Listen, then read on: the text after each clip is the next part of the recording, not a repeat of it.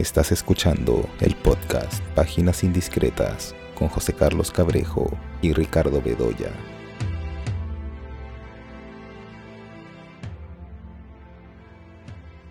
Hola, estamos aquí nuevamente del podcast eh, Páginas Indiscretas. Yo soy José Carlos eh, Cabrejo. Como siempre estoy acompañado por Ricardo Bedoya.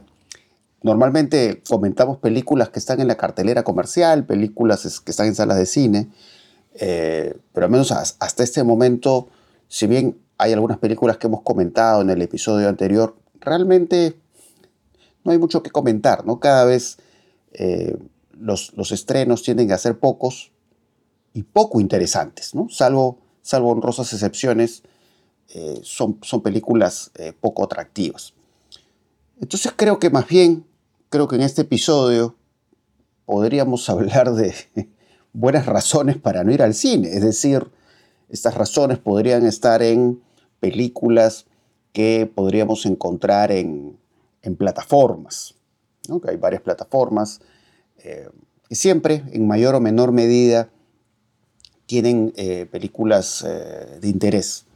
De hecho, que hay un documental que creo que merece la atención, que está eh, disponible en la plataforma HBO Max, que es el documental que se llama El Crítico, que eh, está dedicado a Carlos Boyero, este crítico español, siempre ha sido muy polémico, eh, es un crítico uno le da la sensación en que está como anclado en el pasado, a, ciertas formas narrativas, a ciertas formas expresivas, por ahí más engarzadas en el Hollywood clásico. Y se le conoce, aparte de decir cosas muy polémicas sobre los, festivales de cine, ¿no? que parece que le molesta mucho que tengan esta, esta especial presencia femenina en las competencias, en los jurados o en otros ámbitos, eh, pues tiene esta suerte de distancia con propuestas de los últimos tiempos. ¿no? Eh, es muy conocido su, desprecio por el cine de Apichatpong y. ¿no? Son conocidas estas críticas en las que está unos minutos viendo una película y se va. Entonces es un crítico pues que se le conoce por eso, ¿no? Por, no tener pelos en la lengua, por decir frontalmente lo que piensa. Y, bueno, ahí uno también, y creo que son preguntas que de alguna manera el documental se abre, ¿no? Este documental de Javier Morales y Juan Zavala, ¿no? Eh, la pregunta de si un crítico que no puede establecer ligazón con los nuevos cines, con las nuevas películas, eh, debería dedicarse a la crítica de cine. De, alguna manera, implícitamente, eh, el documental se hace la pregunta, Aunque es un documental también interesante porque si bien muestra no solamente el lado humano, personal, sino también el lado polémico de Boyero, creo que es un documental que no lo juzga, ¿no? Creo que cumple con, con mostrarlo, Y entrevistar a personas diversas que tienen opiniones eh, muy matizadas sobre este personaje. Pero después el documental se va abriendo a otras capas muy atractivas, porque una de las cosas que describen de Boyero con respecto a su paso por festivales, además festivales en los que parece que al menos con las películas no está muy contento, al menos con la mayoría, es la figura de este crítico que viene de un medio de comunicación importante, eh, y que va pues a, buenos hoteles, ¿no? Que no es lo que pasa de pronto pues con críticos más jóvenes, ¿no? Que yo que sé, van al Festival de Cannes, lógicamente en, temporada de festival pues irse a un hotel es carísimo o, irse a un Airbnb es también sumamente caro y lo que tienen que hacer es como estar ahí, sumar fuerzas y estar amontonados en un Airbnb, que eso es algo que de hecho yo, yo viví en el 2016. En el 2016 llegué a ir al Festival de Cannes y bueno, tuve que estar con, otros colegas, ¿no? estábamos ahí todos juntos como podíamos en, este espacio, que no era un espacio eh, particularmente grande. Entonces, creo que el, que el documental tiene esos intereses. No es solamente el personaje boyero, sino eh, lo que significa boyero con relación a qué cosa está pasando con la crítica, ¿no? cuáles son los horizontes de la crítica, o cómo es la vida del crítico.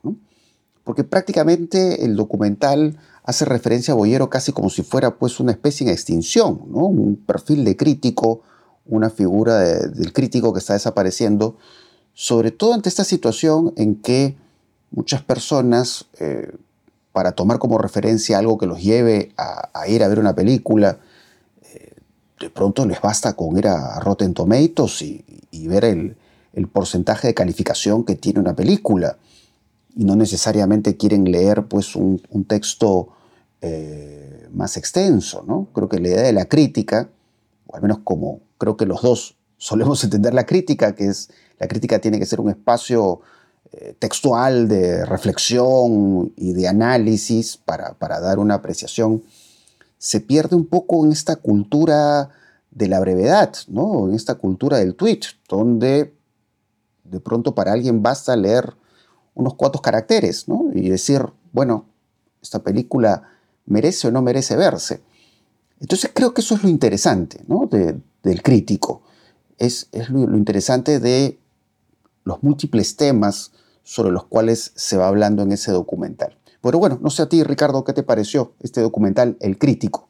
A ver, eh, a ver, acá hay varias cosas que hablar, ¿no? En primer lugar, yo ahí sí discrepo contigo en que, eh, hay, que, pueden haber razones para no ir al cine. Yo creo que siempre hay razones para ir al cine, incluso para hablar mal de las películas, ¿no? por más que no te gusten, digamos, ¿no?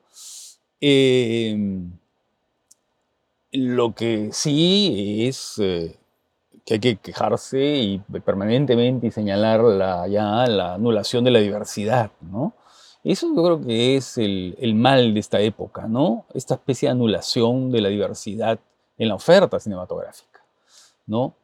Porque puede haber películas que en lo personal no nos gusten, pero bueno, están ahí, ¿no es cierto? Y creo que hay que verlas, ¿no? Eh, yo siento que muchas películas de superhéroes, por ejemplo, cada vez las siento más limitadas, más formularias, ¿no? Más eh, poco interesantes, eh, menos creativas, menos imaginativas, pero sin embargo, y, tal vez esas sean las razones que me hacen ir a verlas, digamos, ¿no? Para justamente entender el fenómeno, ¿no? Entonces, a ver, y y sobre el crítico, ¿no? A ver, mira, el crítico es un documental que a mí me parece muy complaciente, la verdad. Mira, yo leo Boyero, yo recuerdo haberlo leído desde los años 80, eh, cuando escribí en la revista Casablanca.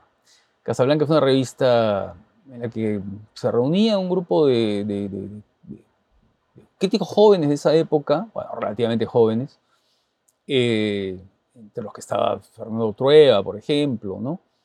Eh, Miguel Marías, en fin, eh, críticos españoles eh, que ya tenían un recorrido previo, pero que sacaban una revista que era muy fresca y muy interesante. Salió mm, algunos años, ¿no? En los años 80. Y ahí lo comencé a leer a Boyero, que era un crítico interesado por el cine clásico y por el cine de esa época.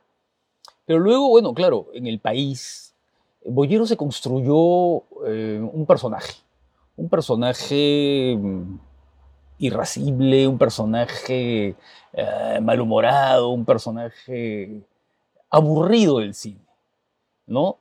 Y yo creo que mm, en realidad ese personaje fue más allá de la mera pose, ¿no? Yo creo que simplemente Boyero se aburrió del cine en algún momento, eh, perdió contacto con todo aquello que no fuera ese modelo clásico del cine narrativo, representativo, ¿no?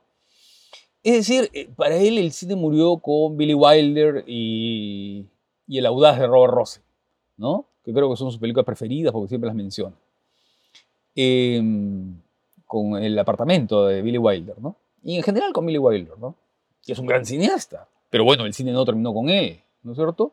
Ni mucho menos con El Audaz de Robert Rosen, ¿no? Que son, digamos, Billy Wilder, eh, en fin, hizo películas, eh, digamos, hasta los años 70, ¿no? Sí, la última es fines de los 70, ¿no? Eh, entonces, a ver, creo que perdió contacto con cualquier, cualquier vertiente del cine que no sea aquella ah, clásica y narrativa. ese es el problema boyero. El hecho de que no tener pelos en la lengua, como tú has dicho, no necesariamente es un mérito, ¿no? Es decir, cuando, a ver, es bueno no tener pelos en la lengua cuando uno luego eh, argumenta y explica su disgusto. Pero eso es exactamente lo que no hace Boyero. Para Boyero, todas las películas que no entran dentro de su campo de interés son insoportables, aburridas, eh, que no me tocan, ¿no? Eh, eh, o no las entiendo. Pero ese es su único argumento, que no es un argumento, porque eso es una especie de frase salida de la subjetividad más arbitraria y salvaje, ¿no? Lo menos que tú esperas cuando lees un periódico como El País, ¿no? Que es un periódico de mucha influencia y muy importante, esperas que un crítico que ha ido a un festival Berlín o Cannes o Venecia, ¿no? Eh, lo menos que puede hacer es dar cuenta explicativa de las películas, argumentativa de las películas, aunque no le gusten, aunque le haya resultado insoportables. Pero no puede reducir una película de Simon Liang, una película de Pichatpong, una película de Hu Xiaoxian o cualquier película que se salga del modelo tradicional a decir, bueno, esto no tiene ni pizca de gracia. Y ahí está, y se acabó. Ese es todo su comentario, ¿no? Esto no tiene menor interés. Pues sí, uno puede decir eso, pero siempre que siga argumentando y explique su disgusto o su lejanía con la película, ¿no? Yo creo que Boyero eh, no, no puedo entender, no puedo entender felizmente creo que al final, eh, a ver, no puedo entender que haya tenido tanto tiempo cubriendo los festivales más importantes del mundo y en general los estrenos en el país. ¿no? Yo creo que luego el país se ha dado cuenta, ¿no es cierto? Y puso otra gente y ya no lo manda a festivales, ahora va otra gente a festivales, ¿no? Eh, ahora, es un buen periodista, sí, es un buen periodista en la medida en que escribe bien, ¿no? Que eh, tiene un estilo personal, ¿no? Pero creo que es exactamente lo que no debe ser un crítico de cine, ¿no? Es decir, un crítico de cine define su lugar en un medio de comunicación por su capacidad para argumentar. Y eso no es argumentación, ¿no? Eso es cualquier cosa, ¿no? Es como que un crítico gastronómico pues dijera, ¿no? Eh, no me gusta. esto me da náuseas. O, no sé, ¿no? Me causa. Y no diga nada más. Y, y eso es todo. pues, ¿no? Y ahora, el documental lo que hace es, claro, trazar un retrato de este personaje, que es un personaje singular, que tiene sus fans, ¿no? Porque se ríen con él, porque le celebran cualquier tontería, ¿no? Entonces, eh, pero siento que, a ver, no hay un equilibrio en el documental.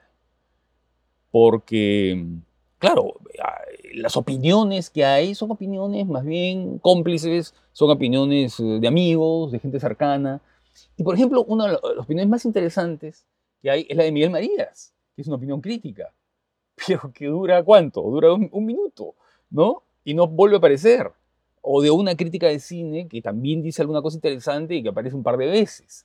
Y decir, creo que hay un desequilibrio evidente cuando justamente lo interesante en el documental hubiera podido ser dar esa visión amplia de, eh, digamos, de cineastas eh, y otros críticos que opinen sobre el fondo del asunto, ¿no? Porque opinar sobre este personaje y decir que es simpático y que no sé qué, eh, no tiene ningún sentido, ¿no? Es una especie de apología absurda del amigo, ¿no? Eh, y bueno, pues está bien que lo celebren sus amigos, pero que se lo celebren en un bar, en una tasca, en una taberna, ¿no? como, en el, restaurante este que aparece ahí con, con su amigo, ¿no? Rajando al pichatpong. Claro, Están tomando un vino, ¿no? Eh, Están en una cena. y, quejándose, ¿no? de que, lo, que en el festival de no sé dónde lo pusieron en un mal hotel. Oye, por favor. Si a ti te gusta una película, a un festival, ¿no es cierto? La ves de pie, si es que está, lleno la, si es que está llena la sala. No sé, pues, a, ver, yo, no sé, yo tal vez tenga otra manera de, vincular o de relacionar la afición al cine con la comodidad, ¿no? Pero la verdad es que si voy a un festival como Berlín, no me importa dónde me alojo, ¿no? La cosa es estar, y tratar de ver las películas, además. ¿no? no, no, no, voy al festival de la que a pasarme las noches en vela y no puedo levantarme temprano para poder este, ver una película. O sea, bueno, pero en fin, son cosas, eh, ya, ahí son, son problemas personales, digamos, ¿no? Pero yo creo que el, trabajo de, de, Boyero en el país eh, fue lamentable, ¿no? En mi opinión, lamentable, ¿no? Y, en fin. Eh, claro. Porque, bueno, justo cuando comenté que fui a, este, a, Cannes en 2016, este, un, poco, poco reflexionando sobre lo que se ve del documental, claro, o sea, eh, me acuerdo que yo todos los días dormía tres horas, porque, claro, no era solamente que tenía que ver las películas, sino que tenía que escribir sobre las películas, ¿no? Tenía que hacer una cobertura de ellas, pero más allá de, del peso de las colas para ver las películas o de dormir poco, pues yo estaba feliz porque realmente la gran mayoría de películas que vi en mayor o menor medida tenían un gran atractivo. Es decir, a lo que voy con esto es que yo sí conectaba con la programación. Desde los, los clásicos restaurados que programaban hasta las películas que estaban en competencia y otras secciones paralelas. Eh, entonces había un tema de goce y ya, pues si tenía que dormir tres horas en la semana, pues lo hacía. ¿no? Terminé obviamente muy cansado, pero sí feliz, ¿no? Pero es porque realmente disfrutaba las películas, cosa que en el caso de Boyero, pues no, no, no ocurrió. entonces, ¿sabéis que... En fin, yo, yo he sido testigo además, pero bueno, en fin, eso sí es una anécdota que no quiero contar. No, no voy a contar. Pero he sido, he sido testigo en el Festival de Berlín del aburrimiento de este señor. Claro. Y lo interesante es que el, es muy curioso lo que dices, ¿no? Pues son amigos o gente que es como fan de Boyero, ¿no? De, decir la forma en que las dice. Em, pero claro, ¿no? En los momentos en los que se, observa o se señala algo negativo de Boyero, es más por cuestiones mm, que tienen que ver, digamos, con, la calificación de, de Boyero como, como, un machista, ¿no? O lo acusan de misógino, ¿no? Entonces salen algunas periodistas, o creo que son críticas, no recuerdo muy bien, que hacen una observación de eso, ¿no? Pero por otro lado es muy interesante lo que tú dices, ¿no? El hecho de decir simple y llanamente, y bueno, en el caso de él, decirlo con varias palabras, pues no sé, no me gusta, me desagradó, me generó esto, no pude terminar de verla, porque digamos, esa forma de acercarse a las películas, ¿no? Para decir, me gustó mucho o no me gustó, y no dar mayores argumentos de eso, en el fondo no se distancia tanto de eso, de ese otro asunto que menciona el documental, que son estos posts en Instagram o estos tweets en los que justamente vemos eso, solo que en pocas palabras, ¿no? De alguien que dice, ah, sí, pues que me gustó la película, qué, qué fotografía tan bonita, pero eso al menos para mí, eso no es crítica, eso es, es una opinión, eso es algo que tú lo puedes decir sin necesidad de ser crítico. Em, entonces es eso, ¿no? O sea, en realidad no habrían tantas distancias, ¿no? Entre lo que ha estado haciendo Boyero y ese otro horizonte, ¿no? Que es el horizonte de las redes sociales y cómo eh, en este horizonte el, acercamiento a las películas puede ser un acercamiento tan banal, ¿no? tan antojadizo.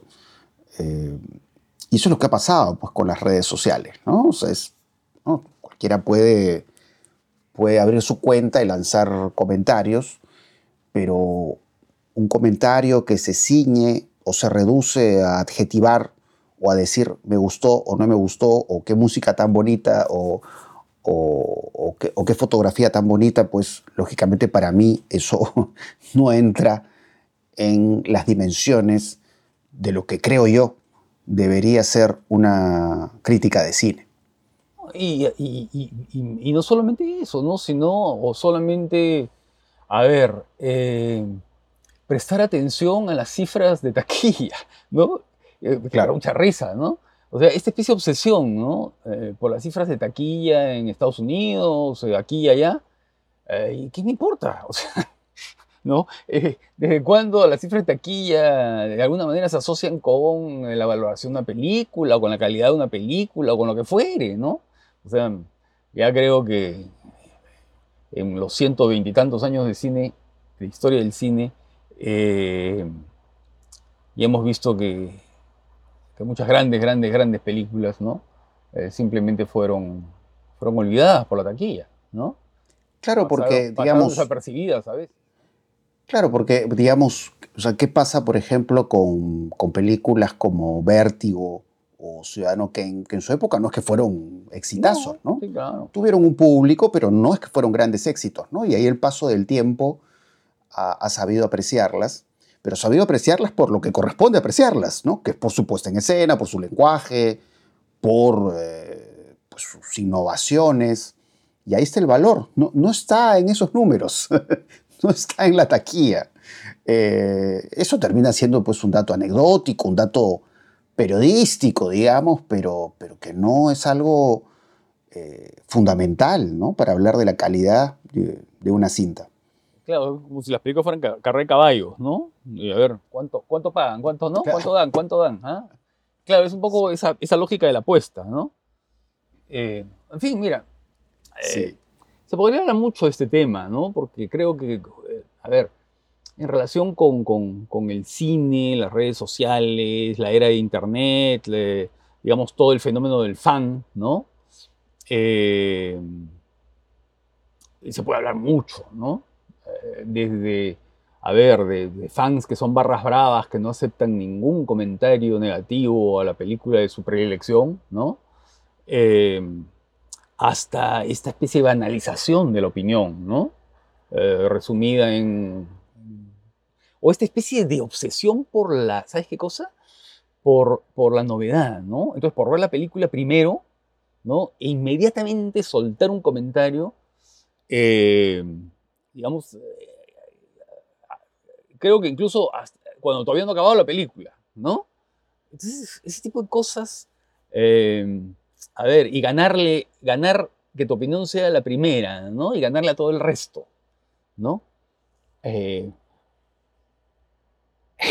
o este fetiche, ¿no? De yo fui al festival y la vi ahí y lo que he visto ahora, después de seis meses en mi país, es distinto a lo que yo vi en el festival, ¿no? ¿Qué es lo que pasó con el libro de imagen de, Godard, ¿no? Eh, me, me muy, muy gracioso porque algunos la vieron en algunos festivales y cuando se dio aquí en Lima, eh, dijeron, no, pero los subtítulos del libro de imagen no eran lo que yo vi en el festival, ¿no? ¿Por qué? Porque claro, parece que Godard en el Festival de Cannes eh, subtituló la película, pero no la subtituló toda. es había momentos en los que se escuchaba la voz de Godard y no estaban los subtítulos en inglés, ¿no? Y la película tiene subtítulos parciales.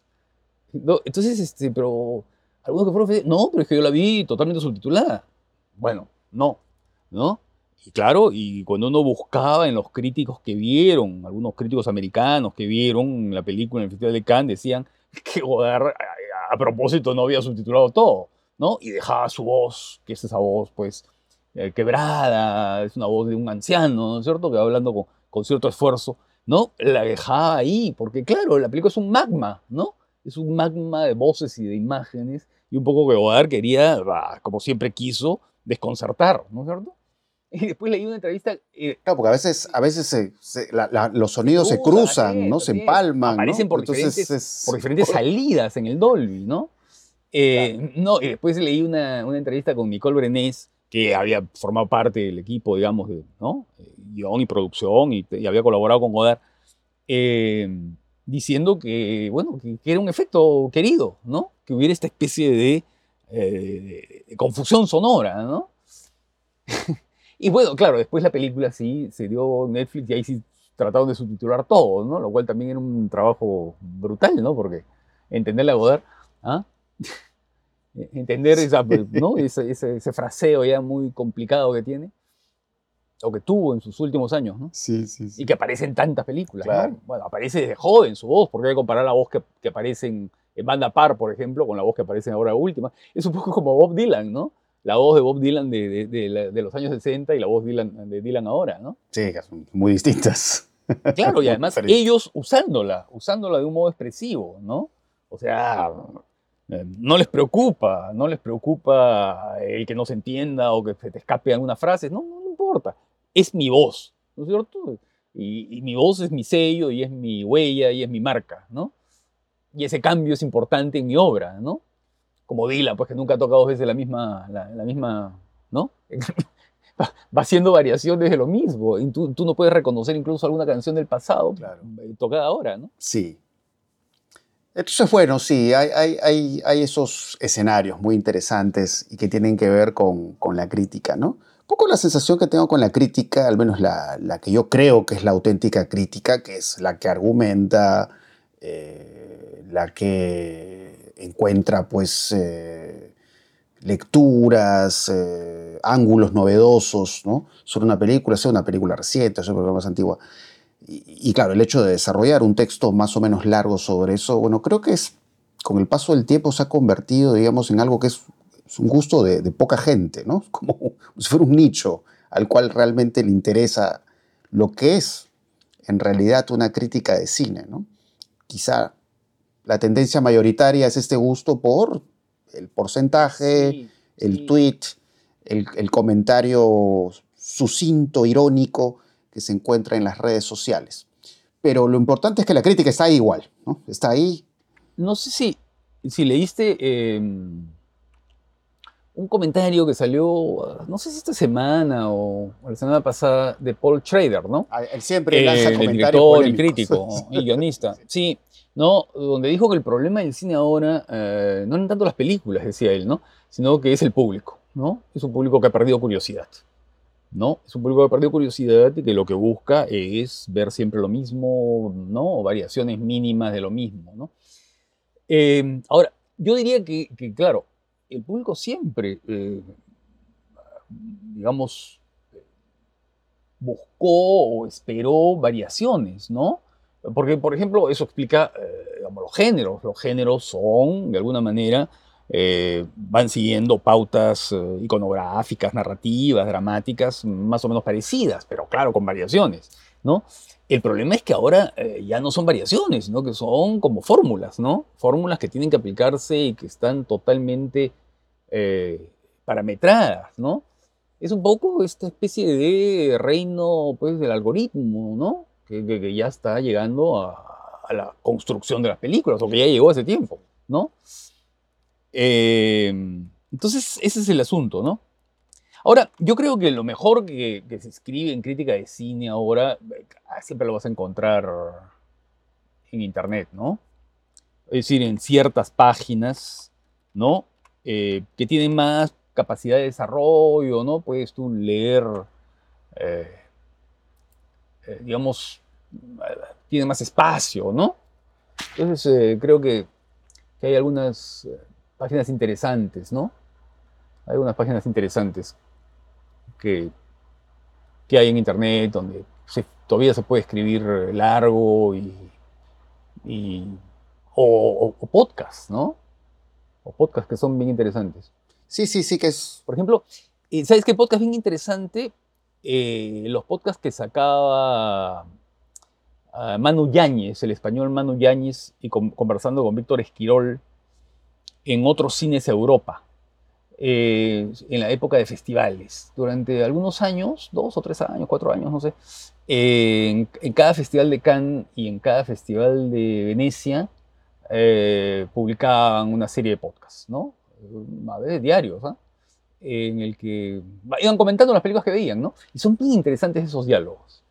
¿no? Y están, están, se pueden revisar en el archivo de otros cines Europa, Podcast Cannes, Podcast Venecia, ¿no? Esos me parecieron, me parecen bien interesantes. Es bien interesante ese detalle del podcast. Bueno, nosotros estamos haciendo un podcast de cine, ¿no? Pero digamos, abriendo el panorama hacia lo que son los podcasts de cine, creo que ahí se ha abierto pues un espacio fantástico para, la, para esa verdadera crítica de cine, ¿no? No, estaremos eh, leyendo la crítica de cine, pero realmente estamos escuchando una crítica de cine y realmente hay podcasts muy valiosos, ¿no? Bueno, de hecho que por ejemplo la plataforma Movie tiene un podcast y habré escuchado algunos episodios y son buenísimos, ¿no? Porque además, eh, sí, hay comentarios de películas, pero también lo que hacen en el podcast de Movie es, no sé, de pronto recorrer algún pasaje, algún momento importante en la historia del cine y conversar con sus protagonistas. ¿no? Entonces, el, podcast de Movie, que lo pueden encontrar en Spotify y en otras plataformas, es realmente eh, muy atractivo. ¿no? Y el de Phil Comen también.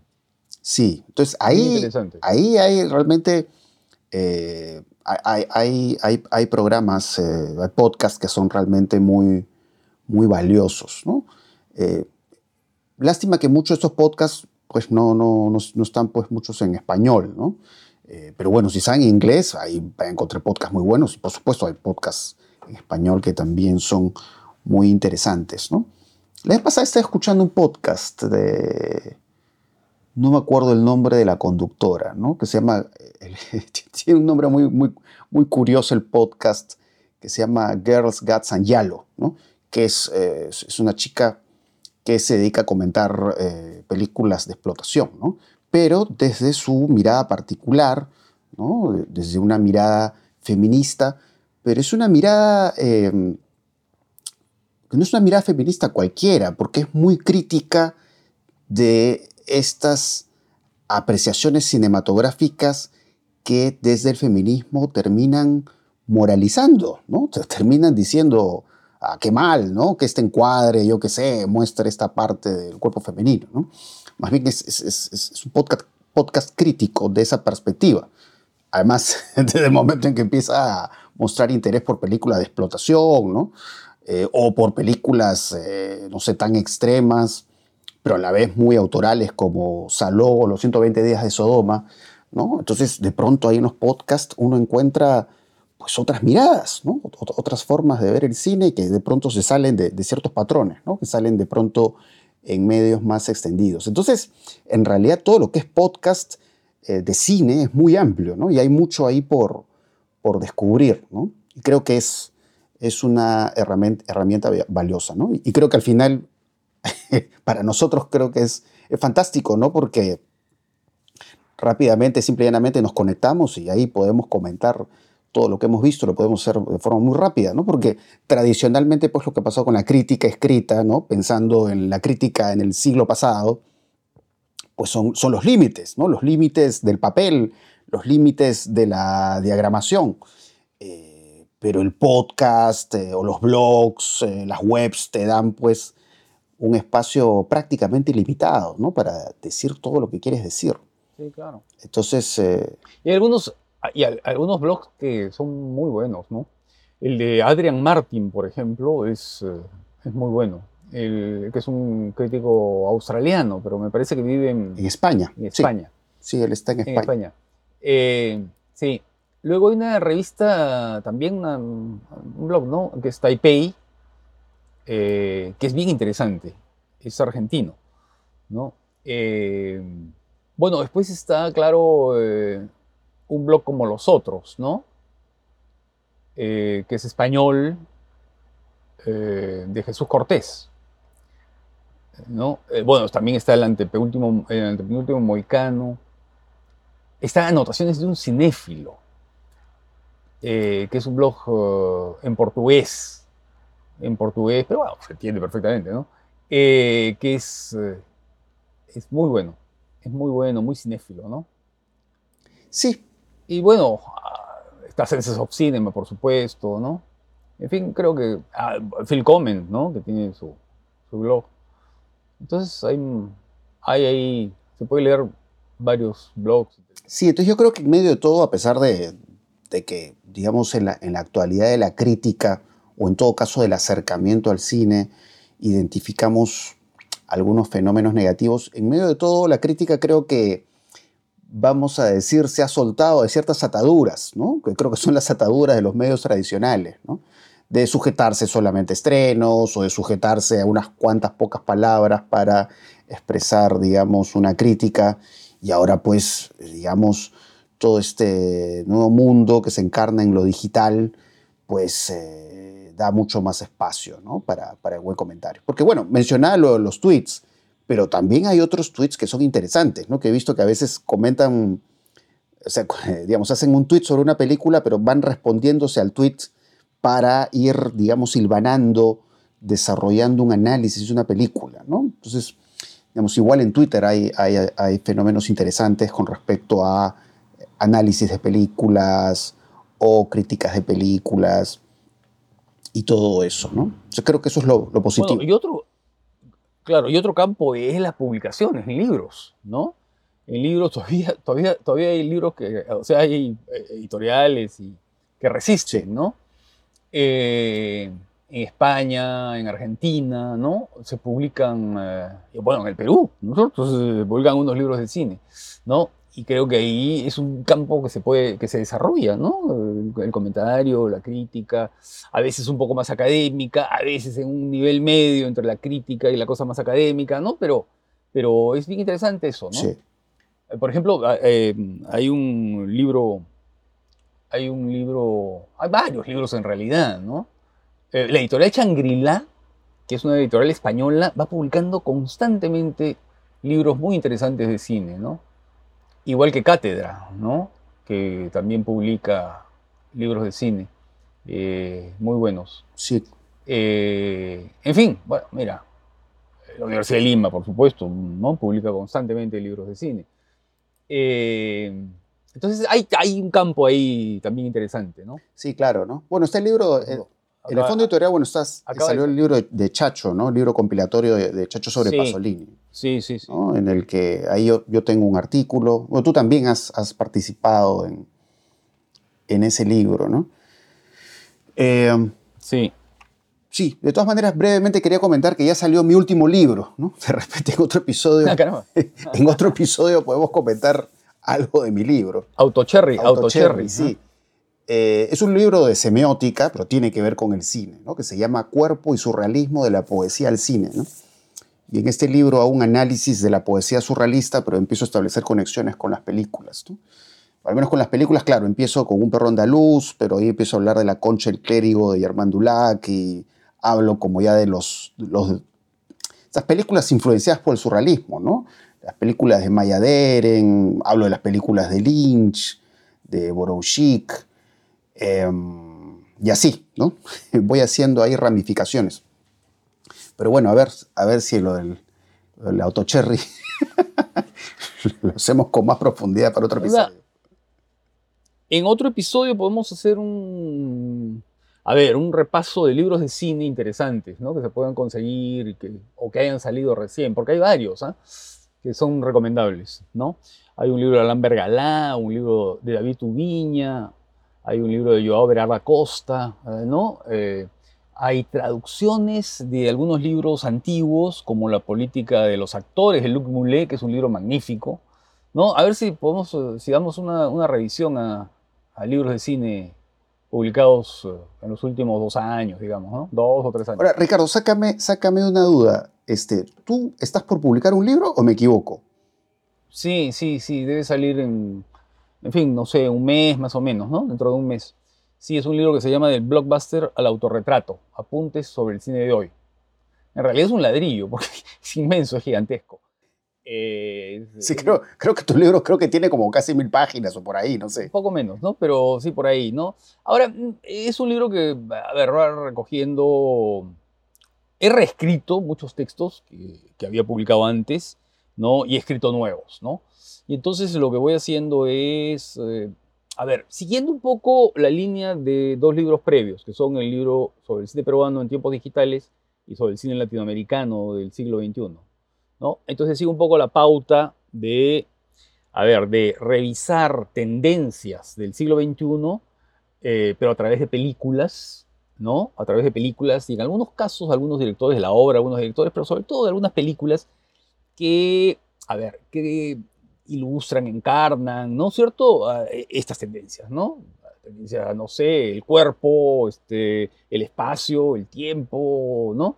Eh, los blockbusters, la revisión de los géneros, ¿no? Eh, entonces, eso es, ¿no? Eh, pero del cine internacional. Aquí, en este, en, esta, en, este, en este volumen, en este nuevo libro, eh, no hay películas ni peruanas ni latinoamericanas, ¿no? Solamente películas hechas a partir del año 99, 2000, ¿no? Entonces está desde Clint Eastwood hasta Simon Liang, ¿no? Desde los Batman de Nolan hasta, no sé, pues Jose Xiao ¿no? Eh, con una perspectiva que lo que busca son dos cosas, ¿no? Primero, a ver, mostrar un poco la diversidad del cine, ¿no? De hoy. Que esa diversidad que nosotros no podemos ver en la sala de cine, ¿no? Em, y en segundo lugar, eh, ¿sabes qué cosa? Afirmar una cosa que para mí es absolutamente central, que es, no existe diferencias entre un cine popular y un cine culto, ¿no? Diferencias entre lo experimental como una especie de coto cerrado, ¿no es cierto?, de gueto y todo el resto. No, no, no, yo creo que se puede encontrar cosas creativas y originales en, películas del mainstream y en cualquier otra forma, ah, digamos, eh, creativa o de, producción, ¿no? Es decir, la, la, creatividad no está reservada solamente en películas eh, de museo, ¿no? Eh, o películas pensadas para determinados espacios, ¿no? No, no, no. Yo creo que la creatividad se encuentra tanto en una película de Peter Cherkasky, ¿no? Eh, o como una película de Jonas Mecas, ¿no? Como en una película de Eastwood o de James Gray, o en fin, ¿no? Entonces, esa es un poco la idea, ¿no? Fantástico. Eh, oye, Ricardo, ¿y tu libro se, va a presentar en la, en la FIL? Eh, bueno, hay una fecha, sí, espero que, llegue. Pero, no, supongo que sí, ¿no? recién está, todavía no hay el imprenta, ¿no? Bueno, bueno, mi libro sí ya tiene fecha. Así que falta toda esa fase. Que... Mi libro se presenta el 4 de agosto. Sí, también, también el mío, también el mío. Sí, a mí creo que es eh, no me acuerdo bien si es el 5. Eh, bueno, ya sí, sí, se verá, ¿no? Pero sí, ya. El mío sí es el 4 de agosto, el 4 de agosto a las 8 de la noche.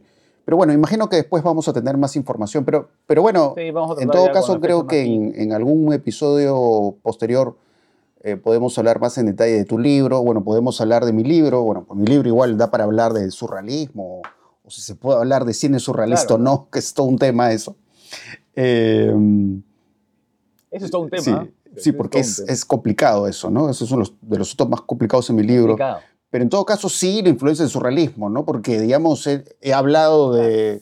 Eso sí. He hablado de de Lynch, como he hablado de, Hitchcock o he hablado de Fellini, que por ahí también poco hay esta dimensión onírica, ¿no? que podría tener ciertas asociaciones con el y supongo, Y supongo que no habrás, no habrás olvidado a tu maestro Jodorowsky. ¿ah? Por supuesto que no, de ninguna manera. ¿no? Jodorowsky y sus, y sus seguidores, ¿no? porque hablo ahí de Bertrand Mandico, de, de estos directores que están muy influenciados por tu libro, Cuando leo tu libro me salto todas esas páginas. Entonces, nada, yo creo que sí, de repente en algún episodio posterior sería interesante hablar de eso, ¿no? De, los temas de, mi libro, de tu libro, porque creo que abre para discusiones que son realmente eh, muy interesantes, ¿no? Eh, desde cómo un poco delimitar ciertas vanguardias eh, hasta un poco esto, ¿no? lo, que se entiende por, cine de calidad, ¿no? Porque a veces pasa con algunos públicos eso, ¿no? Que de pronto eh, el único cine o el auténtico cine es ese cine de autor, ¿no? O ese cine, como algunos dirían, de festivales, cuando en realidad yo creo que, que esa es una visión desfasada, ¿no? Creo, que ya si nos remontamos a, los tiempos de caída del cinema, los, los primeros tiempos, ¿no? Eh, los tiempos en que escribe Truffaut Godard, está eso, es la, valorización del autor en Hollywood, ¿no? Em, sí, claro. La, valorización de, tantos directores que han sido tan influyentes, influyentes no solo en el, en el trabajo de los géneros cinematográficos, sino en el, en el, cine más personal, más experimental, ¿no? Siempre Hollywood ahí de alguna manera u otra está presente, ¿no? Hollywood y las industrias en general, ¿no? O sea, el cine francés, imagínate, el cine italiano, ¿no? O sea, es decir, ahí tú encuentras, tú encuentras la originalidad y la creatividad pues en, todos los tipos de cine, ¿no? Entonces, no sé, crear jerarquías, ¿no? jerarquías más o menos elitistas en el cine es una tontería, ¿no? El cine, bah, hay diferentes formas de expresarse y de manifestarlo, ¿no? Pero creo que el cine popular, ¿no? Y creo que el cine siempre mantuvo eh, esta idea de hacer un cine que llegara al público, no, esa idea no es eh, de por sí menos interesante o menos valiosa o descalifica a la película que otras formas de abordar el cine, ¿no? A veces hay como una especie de fetichización o de mitificación, ¿no? De, por ejemplo, ciertas formas de producción.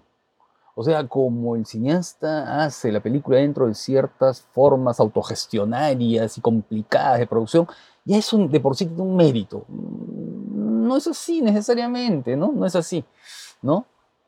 Lo que importa es la película misma, ¿no? Es el resultado. Claro. Sí, indudablemente, ¿no? Porque claro, poco esta perspectiva a veces ha hecho que de pronto algunas películas que no se vean como películas de autor se olviden, ¿no? Cuando por sí mismas pueden ser grandes películas. Pasa eso, ¿no? Eh, Sí, pues. pero bueno, ahí tenemos varios, varios temas ahí de qué hablar.